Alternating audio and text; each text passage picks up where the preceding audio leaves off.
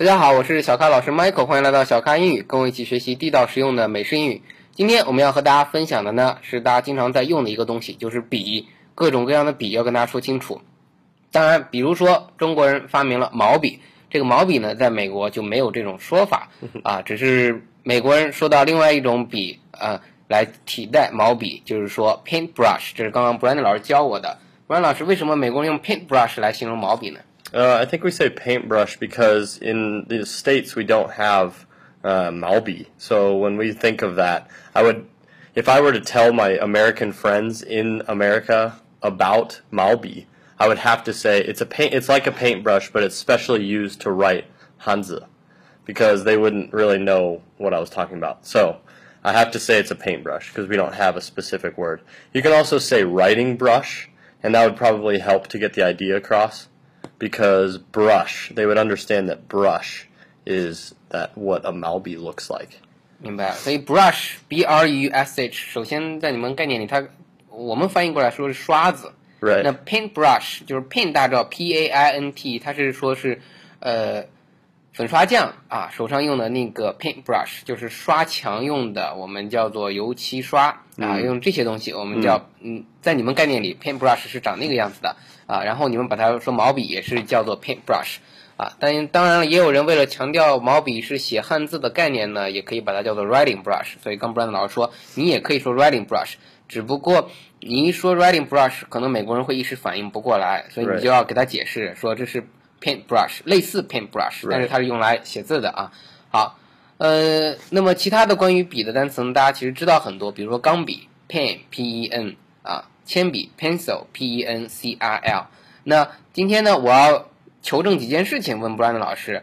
呃，就是我们经常用一个东西叫做圆珠笔或者叫油笔。那先说圆珠笔吧，它怎么说呢？We call Yuanzhou ballpoint pen, uh, ballpoint pen. 啊，那跟我们说的中文很像啊。Ball 就是那个珠子是吧 B A L right, ball 球.珠啊，point 指的是那个顶尖.就是它顶是一个呃是一个 ball 对吧大家知道你的油笔圆珠笔它的顶尖是一个小球，这样滚动让那个水出来，所以 ball point pen P O I N T point pen ball point pen 是我们说的圆珠笔。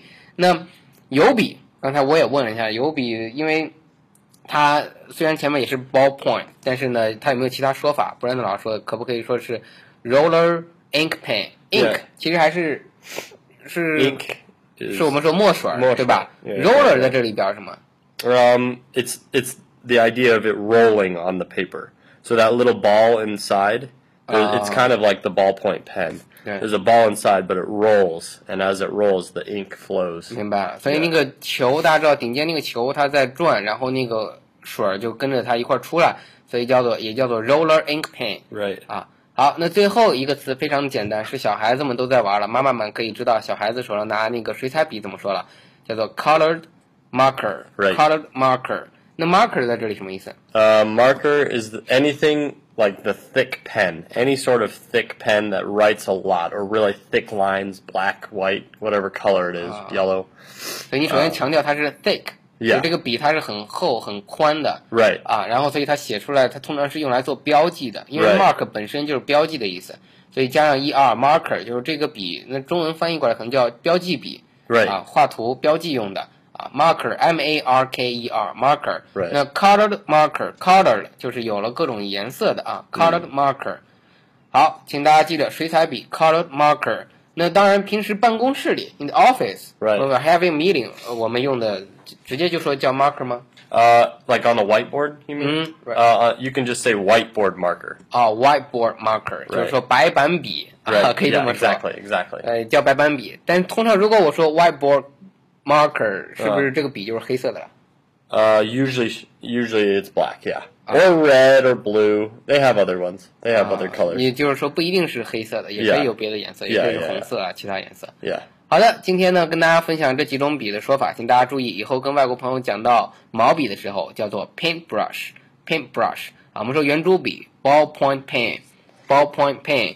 好，最后呢，我们说的水彩笔叫做 colored marker，尤其在办公室里你用的那个东西呢，就叫 marker 就行了，或者叫 whiteboard marker，对不对？Right. 好的 Whiteboard marker. 谢谢 Brandon 老师，感谢您的收听，欢迎订阅此节目，请点个赞并转发到您的朋友圈。欢迎添加小咖老师的新浪微博小咖 Michael 和小咖老师一起互动。